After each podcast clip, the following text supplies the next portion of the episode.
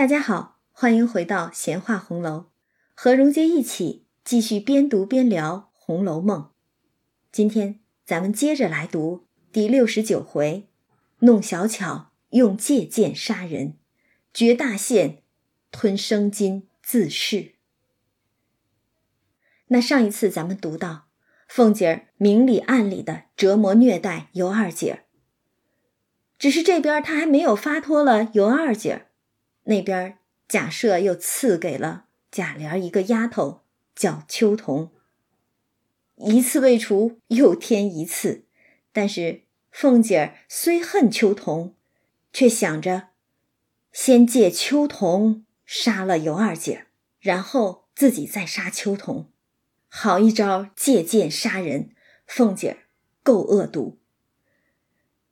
那这主意已定，凤姐儿就在没人处。你看，又是没人处，他就常劝秋桐说：“你年轻不知事儿，他现是二房奶奶，你爷心坎上的人，我还让他三分，你去硬碰他，岂不是自寻其死？”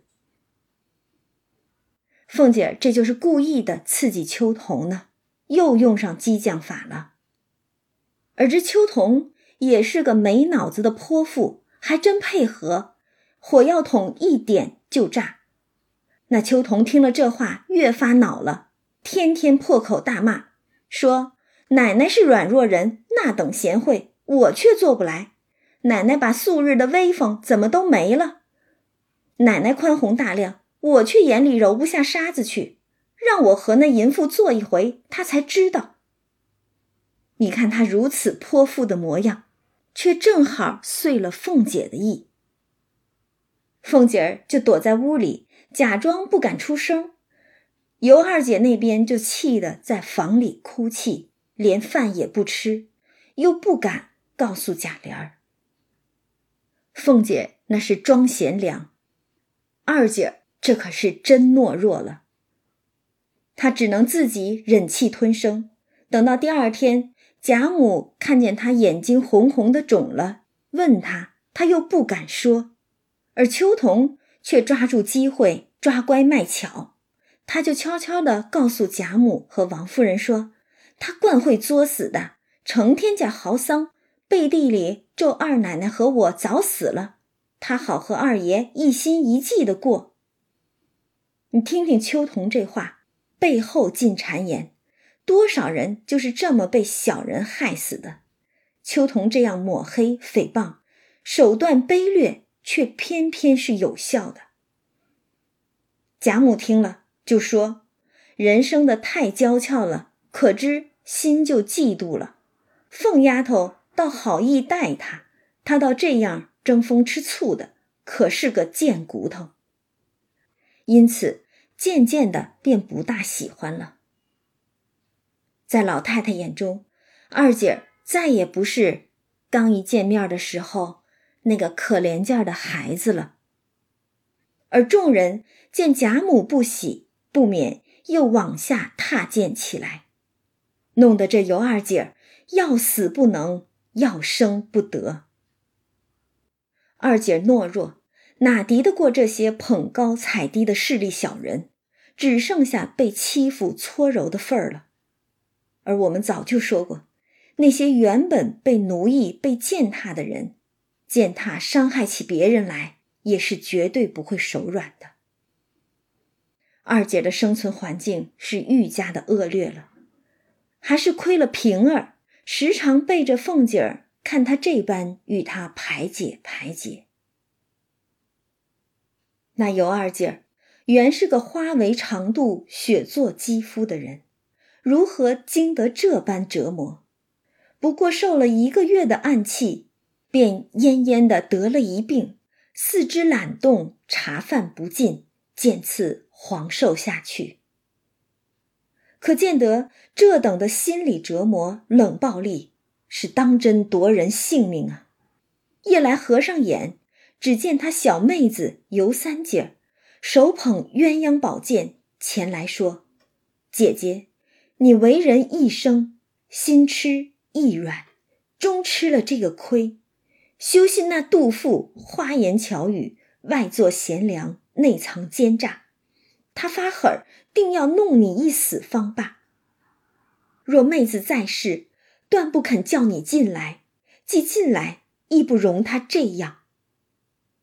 尤三姐儿是早已魂归地府的人了，来自晴天，去自秦地，奉警幻之命前往太虚幻境。修筑暗中所有一干情鬼去了，但他这样的离世之人，反不被假象所迷惑，看得最是清楚明白。凤姐儿那是一心要尤二姐儿死呀。从他花言巧语把二姐儿转进府来，他就没想让二姐儿活着离开。倘若三姐儿尚在人间，以她的聪明果决。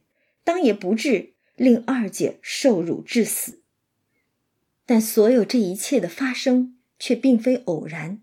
三姐儿向二姐儿解说道：“此亦系礼数应然。你我前生淫奔不才，使人家丧伦败行，故有此报。意思就是一切皆是命运摆布啊，前世今生因果循环。”这该是何等纠缠绑缚的冤孽呀！三姐儿就劝二姐儿：“你速依我，将此剑斩了那杜甫，一同归至警幻案下，听其发落。不然，你则白白的丧命，且无人怜惜。”三姐儿哪怕已魂归离恨天，但是她的魂魄依然是这般刚烈犀利，白白丧命。无人怜惜，一个品行有亏的女子，只能得到世人冷漠的白眼儿。有谁会怜惜你的真情，同情你的屈辱呢？尤二姐气道：“妹妹，我一生品行既亏，今日之报既系当然，何必又生杀戮之冤？随我去忍耐。”这也便是前文所提。二姐暗愧之心了，她自觉一生品行有亏，无言抗争，只能忍气吞声。而且二姐还抱有一丝侥幸的心理，她说：“若天见怜，使我好了，岂不两全？”三姐儿却笑说：“姐姐，你终是个痴人，自古。”天网恢恢，疏而不漏，天道好还。你虽悔过自新，然已将人父子兄弟置于忧惧之乱，天怎容你安生？二姐祈求天可怜，但是三姐却说：“天怎容你安生？”其实这不是天不容，是世人难容啊。三姐儿这是在劝二姐儿不要再痴心妄想什么天可怜了。尤二姐儿气道：“既不得安生，亦是理之当然，奴亦无怨。”意思就是，既然是因果报应，那我也没有什么好说的了，只能接受命运的摆布了。二姐现在实在是无心也无力去抗争什么了。因为他知道，按照世俗的道德标准来说，自己早已设了一个“淫”字，再难洗刷干净。他自己就给自己判了刑，所依的律法便是封建伦理道德强加在女性身上的枷锁。二姐儿虽然生性风流，但这风流罪不至死，可在世人眼中，这风流就足够任人鄙视轻贱。打翻在地，再踏上一只脚，却没人去想，那父子兄弟忧惧之乱的罪魁祸首，本该是贾珍、贾蓉、贾琏儿这些道德沦丧、玩弄女性、皮肤淫烂的父子兄弟呀。就像红颜误国这样的说法，明明是男人打了败仗，却总是甩锅给女人。忧惧之乱。也将所有的罪责全都丢给了女人。世人皆如此看，如此想，连作为受害者的女性也是如此看，如此想，自己便给自己定了罪，判了刑。二姐把所有的折磨当作是这罪过的惩罚，理所当然，忍气吞声。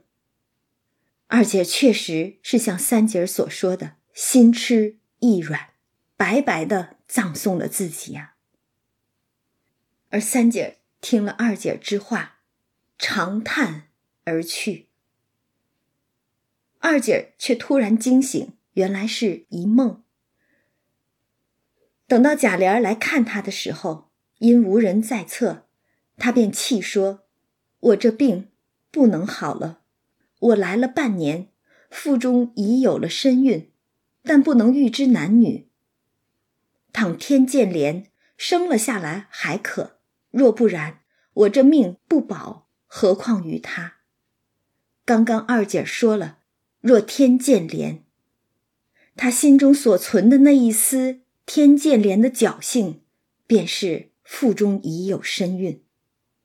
二姐本希望看在孩子的份上，她能逃出一命，孰料这孩子更成了他的催命符了。贾琏听了，一气说：“你只管放心，我请名人来医治。”于是出去即刻请了医生。一日夫妻百日恩，贾琏总归还是念着情分的。谁知王太医一谋干了军前去效力，好讨阴风的。小厮们走去，便请了个姓胡的太医，号君荣。又是个姓胡的医生，胡庸医。大家还记得五十一回胡庸医乱用虎狼药吧？这个胡庸医是不是当时？给晴雯看病的那个乱用虎狼药的胡庸医呢？甭管是不是一个人，胡本就是塞外，胡医生那就是蒙古大夫啊。二姐魏乙竟然请了个蒙古大夫来给他看病，果然这医生进来诊脉看了，说是经水不调，全要大补。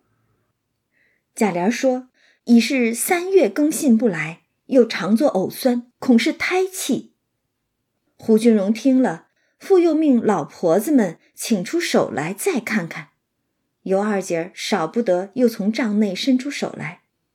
那胡君荣又诊了半日，说：若论胎气，肝脉自应宏大；然木盛则生火，精水不调，亦皆因由肝木所致。这一番脉理。如果有懂中医的朋友们，倒是可以给审核一下。那胡君荣就说：“医生要大胆，须得请奶奶将金面露一露，医生看看气色，方敢下药。”贾琏无法，只得命将帐子掀起一缝，尤二姐露出脸来。胡君荣一见，魂儿已飞上九天，通身麻木，一无所知。二姐美貌。庸医误人呐！一时演了帐子，贾琏就陪他出来，问是如何。胡太医道：“不是胎气，只是淤血凝结。如今只以下淤血通经要紧。”于是写了一方，作辞而去。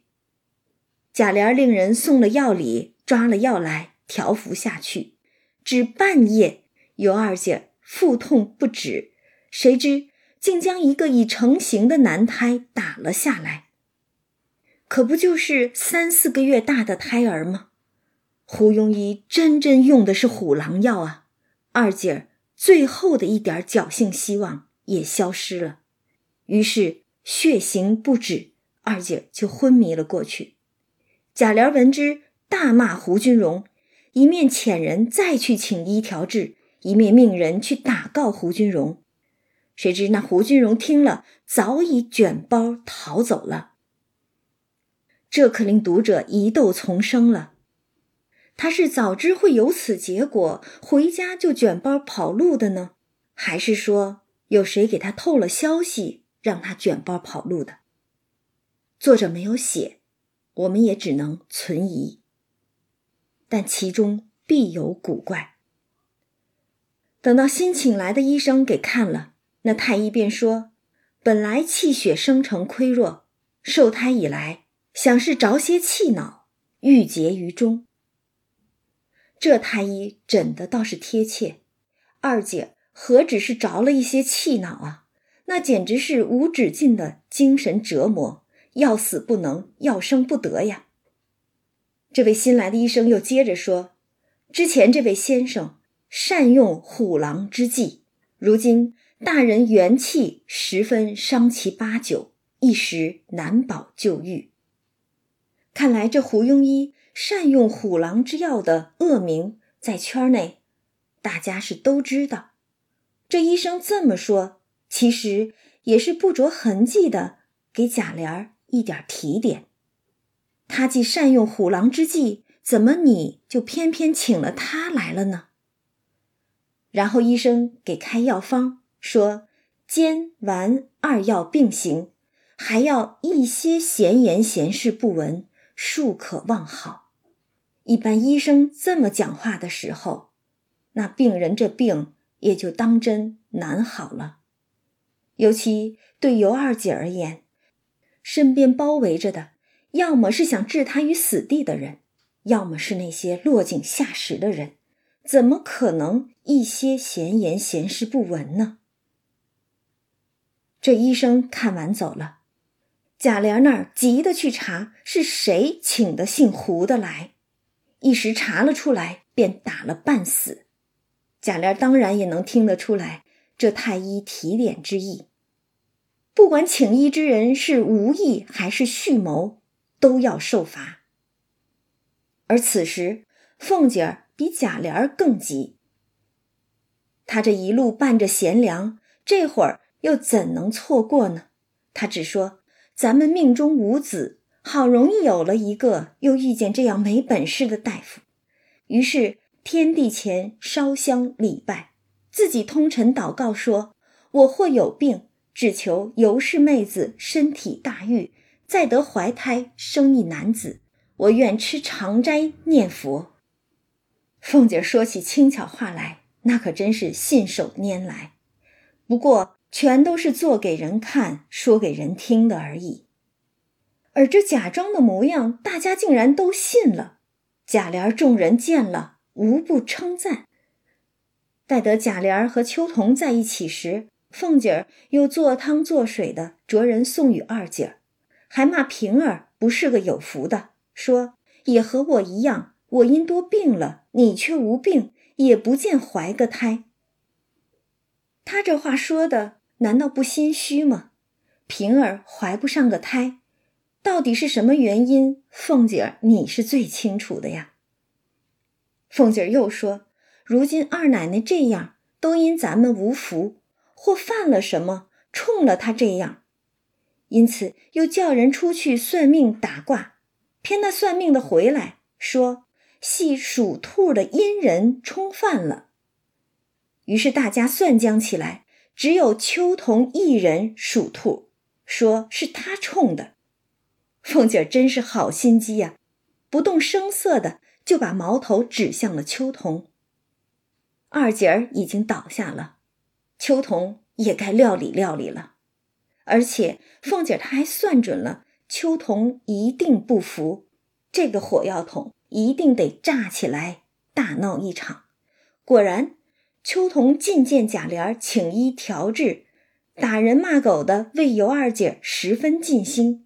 他心里早已进了一缸醋在内了，如今又听见说是他如此冲了，凤姐儿又劝他说：“你暂且别处躲几个月再来。”你听，凤姐儿还在这儿架桥拨火的，秋桐便气得哭骂道：“李那起儿瞎操的，混嚼舌根儿！我和他井水不犯河水，怎么就冲了他？好个爱八个，在外头什么人不见？”偏我来了就白眉赤眼，哪里来的孩子？他不过指着哄我们那个棉花耳朵的爷罢了。纵有孩子，也不知姓张姓李。奶奶稀罕那杂种羔子，我不喜欢。老了谁不成？谁不会养？一年半载养一个，倒还是一点掺杂的没有。秋桐这是又在往尤二姐身上泼脏水呢，句句粗鄙难听。虽然秋桐只有十七岁，可是这个本该是花样的女孩，却早已如死鱼眼珠一样沾染了腐朽的污糟之气了。家人听着秋桐这样又哭又骂的，是大家又要笑又不敢笑，实在秋桐太泼了。可巧邢夫人过这边来请安，秋桐便哭告邢夫人说：“二爷二奶奶要撵我回去，没了安身之处，太太好歹开恩。”你听听，秋桐又在告状，他这撒泼打滚、挑拨是非，还真是有一套。邢夫人听了秋桐这话，慌的就数落了凤姐儿一顿，又骂贾琏儿不知好歹的种子。凭他怎么不好？是你父亲给的，为个外来的撵他，连老子也没有了。你要撵他，不如还你父亲去倒好。邢夫人这话说着也糊涂，这听着怎么这么乱呢？父子俱忧已经成常态了吗？说着，邢夫人赌气去了，秋桐就更得意了，索性走到尤二姐窗户根底下大骂起来。二姐听了，不免。更添烦恼。你看，这哪里能像那医生嘱咐的一样，一些闲言闲事不闻呢？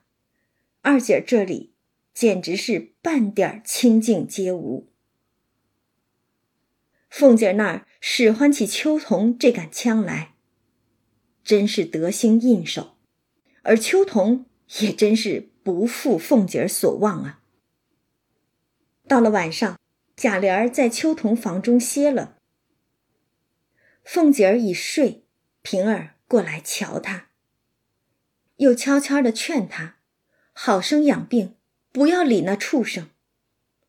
尤二姐儿就拉着平儿哭道：“姐姐，我从到了这里，多亏姐姐照应，为了我，姐姐也不知受了多少嫌弃。我若逃得出命来，我必答报姐姐的恩德。”只怕我逃不出命来，也只好等来生吧。二姐这便是自知时日无多了。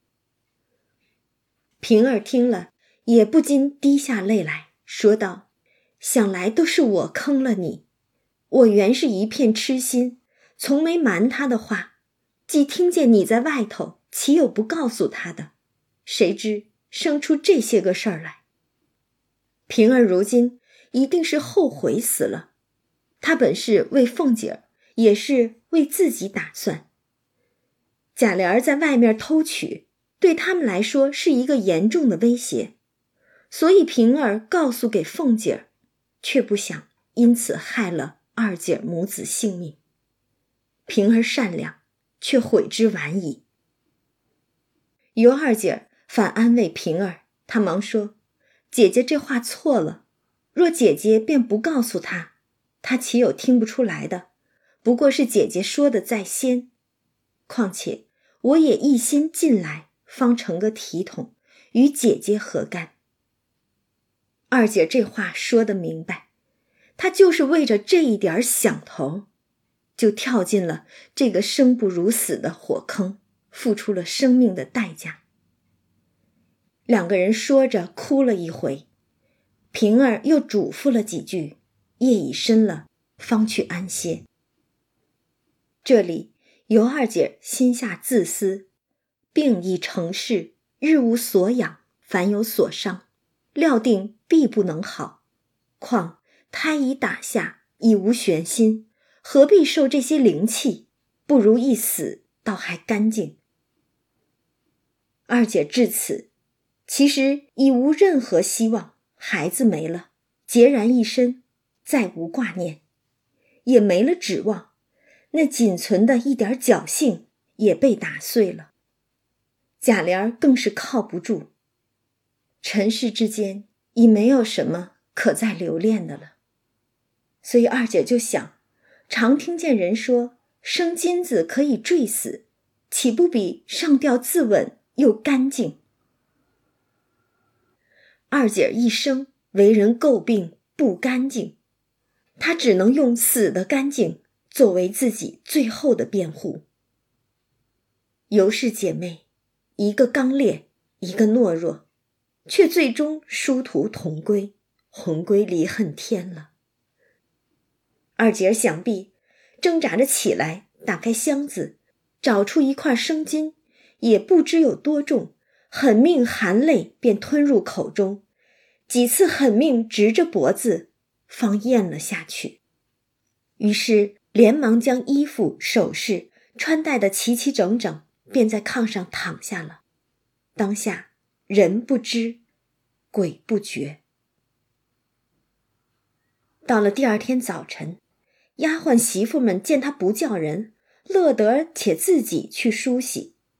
凤姐和秋桐都上去了，平儿看不过，说：“丫头们，你们只就配没人心的打着骂着使也就罢了，一个病人也不知可怜可怜。”他虽好性儿，你们也该拿出个样来，别太过于了，墙倒众人推。这些奴才，个个都已经是奴性大于人性，明明也是被奴役、被伤害的人，但是伤害起人来却从不心软，个个练就铁石心肠，墙倒众人推的。哪怕对着一个病人，也一丝怜悯皆无。所以平儿骂他们。你们只就配没人心的打着骂着使也就罢了，而这没人心的指的是谁？不言而喻。平儿实在是太气愤了。凤姐的心机纵然瞒得过众人，也瞒不过对她一向忠心的平儿。平儿心寒呢。那些丫鬟听了平儿的话，急忙推房门进去看时。却见二姐穿得齐齐整整的死在炕上，于是方虎的慌了，喊叫起来。平儿进来看时，不禁大哭。想平儿心中定是既有我不杀伯仁，伯仁因我而死的痛悔，亦有同病相怜的伤心吧。其余众人虽素悉惧怕凤姐儿。然想尤二姐实在温和怜下，比凤姐儿原强，如今死了，谁不伤心落泪？只不敢与凤姐儿看见。兔死狐悲，误伤其类，在强权的威压之下，也许自己也会有这么一天吧。世人总是同情弱者，因为。当以一个个体去面对整个世道时，每个人都是弱者，都在艰难的挣扎，没有什么差别。但是每个人却又都是另一个人所要面对的世道，为虎作伥，捧高踩低，墙倒众人推，这便是人人皆身处其中的弱肉强食的一个世道。当下何宅皆知。贾琏进来，搂尸大哭不止。人非草木，孰能无情？即便如贾琏这等纨绔子弟，亦非毫无真情。只是这情太短，太浅，终究不过是皮肤淫烂的色欲多过真心罢了。凤姐儿也假意的哭，既是假意哭，那也就是说。心中实则暗喜，他就假意哭说：“狠心的妹妹，你怎么丢下我去了，辜负我的心？”尤氏、贾蓉等也来哭了一场，然后劝住贾琏儿，贾琏儿便回了王夫人，讨了梨香院停放五日，然后再挪到铁槛寺去。王夫人依允。从这样的安排来看。贾琏儿倒真是以妻妾之礼来待二姐了。他这意思是想先暂停梨香院几日，然后再送到家庙铁槛寺去。那梨香院原本不是一般小戏子在用吗？但因了国孝的缘故，王夫人已经把一般小戏子遣散了，所以梨香院现在是空着的，王夫人既然依允了，贾琏就赶忙命人去开了梨香院的门，收拾出正房来停灵。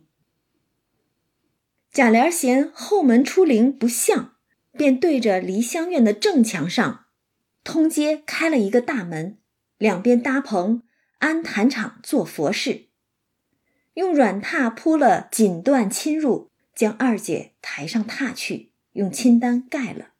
八个小厮和几个媳妇尾随，从内墙一带抬往梨香院来。那里已请下天文生预备着，接起清单一看，只见尤二姐面色如生，比活着还美。但是再美，也已是芳魂杳然。尤二姐选择了吞生津自噬的方法，她爱美。不想像上吊那样死的难看，他又懦弱，不想像三姐自刎那样血洒罗裙，所以他吞金自噬，只为能留住自己最后的尊严。贾琏见了，就又搂着大哭，只叫奶奶：“你死的不明，都是我坑了你了。”二姐既是。贾琏深知自己没有护住二姐，才走到了这一步，但他更疑心二姐死的不明不白，怀疑的种子一旦种下，就再难拔除。贾蓉听了他这话，赶忙上来劝说：“叔叔忍着些吧，这是姨娘自己无福。”说着，就又向南指着大观园的界墙，这是。以防隔墙有耳之意，贾琏会意，只悄悄的跌脚说：“我忽略了，终究我查出来，替你报仇。”此言一出，便是贾琏和凤姐儿夫妻情尽，恩断义绝了。枕边人终成了仇人。天文生就过来回说：“奶奶卒于今日卯时。”五日出不得，或是三日，或是七日方可。明日寅时入殓大吉。贾琏说：“三日断乎使不得，竟是七日。因家叔家兄皆在外，小丧不便多停。等到外头还放五七，做大道场，才掩灵。赶明儿往南去下葬。”贾琏这意思。便是还要让二姐入祖坟的了。那天文生应诺，写了央榜而去。这所谓的央榜，其实就有点像现在的讣告一般。旧时有人过世之后，都会请风水先生或者是天文生来验看择日，批央榜，写明某某某生于何年，卒于何月，年寿几何等等。宝玉他们也早就过来陪着哭了一场，族中众人也都来了。贾琏儿既要置办棺椁丧礼，便忙进去找凤姐儿要银子，他自己没钱呀。而凤姐儿见把尤二姐儿已经抬了出去，他就推说有病，自己不出去，还说老太太太太说我病着，忌三房，不许我去。所谓三房，也就是新房、产房、灵房这样的地方。古时候有忌讳，病人是不去这些地方的。凤姐儿就用自己有病为借口，也不出来穿孝。这倒是让人想起了当年秦可卿出殡的时候，尤氏不也是称病不出来着吗？这妯娌两个倒是用了相同的法子。而且对凤姐儿来说，当日被她转进园中的那个风流标致的尤二姐，如今已经成了抬出去的冰冷的尸身。凤姐的目的已经达到了，她除去了眼中钉、肉中刺，所以她也就不用再演戏了，自然更加不会替二姐儿来穿孝。所以她推病不出，但。自己却往大观园中来，绕过群山，到了北界墙根下往外听。这北界墙根下便是梨香院，他隐隐的听了一言半语，回来又跟贾母说如此这般，说的应该也就是贾琏所谓“明儿往南去下葬”这样的话了。那贾母就说了：“信他胡说，谁家痨病死的孩子不烧了一撒，也认真的开丧破土起来？”其实这话说的蹊跷。尤二姐明明是吞金自噬，怎么传到贾母的耳朵当中，竟成了痨病死的？这样一个死因，再加上由于之前秋桐的搬弄是非，贾母早已不喜二姐儿。那老太太当然不会允许把二姐儿葬入祖坟的，所以老太太就说了：“既是二房，也是夫妻之分，停五七日抬出去，或一烧，或乱葬地上埋了，完事儿。”老太太这么说，其实还算是开了恩了，因为旧时痨病死了的人口，为防传染，全都是直接用席子一裹，往乱葬岗上或烧。或埋就完事儿了，而老太太还准二姐停灵五日或七日，也算是让贾琏尽到夫妻之分了。但是那个欺瞒贾母、谎称二姐死因是痨病的人，其用心险恶，则不言而喻了。而这个人不做他想，当然是凤姐儿。二姐活着，凤姐儿折磨搓弄她；二姐死了。凤姐儿也不想让他安然入土呀。听了老太太的话，凤姐儿就笑道：“可是这话我又不敢劝她。”正说着，丫鬟来请凤姐儿，说：“二爷等着奶奶拿银子呢。”凤姐儿只得来了，就问贾琏：“什么银子？家里近日艰难，你还不知道？咱们的月例一月赶不上一月，今儿吃了过年粮。”昨儿我把两个金项圈当了三百银子，你还做梦呢？这里还有二三十两银子，你要就拿去。说着，就让平儿拿出来递与贾琏，然后又指着贾母有话，又走了。凤姐这点银子，活像是打发打秋风的刘姥姥那样，但是对刘姥姥，她至少还笑脸相对呢。但是对贾琏自己的丈夫。他却尽是冷言嘲讽，暗藏惩罚羞辱之意，仿佛在说：“就给你这点银子，你爱要不要？你又能奈我何？你不是行吗？你不是在外偷取吗？我看你能翻出多大的水花来，惹恼了我，你不会有好日子过。”贾琏是恨得无话可说，只得开了尤氏的香柜去拿自己的梯级。贾琏也傻了。你以为你那点梯级还能保得住？人都害死了，那钱早就搜罗走了。果然，贾琏开了香柜，早已一滴无存，只有些折簪、烂花，并几件半新不旧的绸绢衣裳，都是尤二姐素昔所穿的。贾琏看了，不禁又伤心哭了起来，睹物思人。